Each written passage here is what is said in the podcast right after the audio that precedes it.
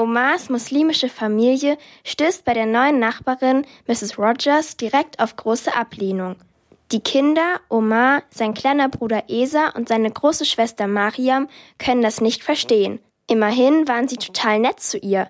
Generell haben sie das Gefühl, dass die meisten Menschen ihre Religion nicht richtig verstehen. Maria meinte, dass nicht Muslime bestimmt glauben würden, Musliminnen hätten ihr Kopftuch den ganzen Tag auf, sogar zu Hause. Denn jedes Mal, wenn Mama an die Tür geht, trägt sie eines. Sie denken bestimmt, dass Mama damit schläft und damit duscht und damit ihr Frühstück ist. Wenn Mariam nicht gerade Prinzessin Miese Petra ist, kann sie richtig lustig sein. Bei dem Gedanken, dass Mama mit ihrem Kopftuch duscht, lachten wir uns siebeneinhalb Minuten lang kaputt. Vor seinem ersten Schultag an der neuen Schule hat Omar vor allem Angst vor den Lehrern. Aber er merkt schnell, dass sein Mitschüler Daniel sein größtes Problem sein wird.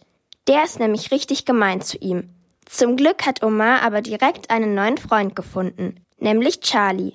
Er ist immer an seiner Seite, auch als Daniel Wasser über Omars Bild kippt.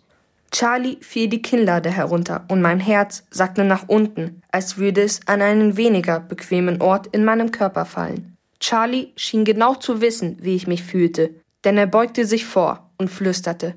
Er ist bloß eine große, weiche Matschbirne. Ich wette, dein nächstes Bild wird noch viel schöner. Dann schenkte er mir das allerbreiteste Grinsen, das ich je gesehen hatte.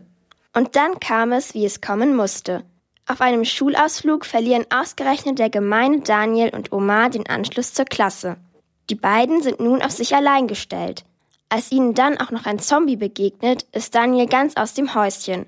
Aber plötzlich ist er viel netter zu Omar und vertraut sich ihm an. Zusammen überlegen sie, wie sie zurück zur Klasse finden. Ob sie es schaffen und was es mit dem Zombie auf sich hat, erfahrt ihr im Buch Planet Omar. Nichts als Ärger.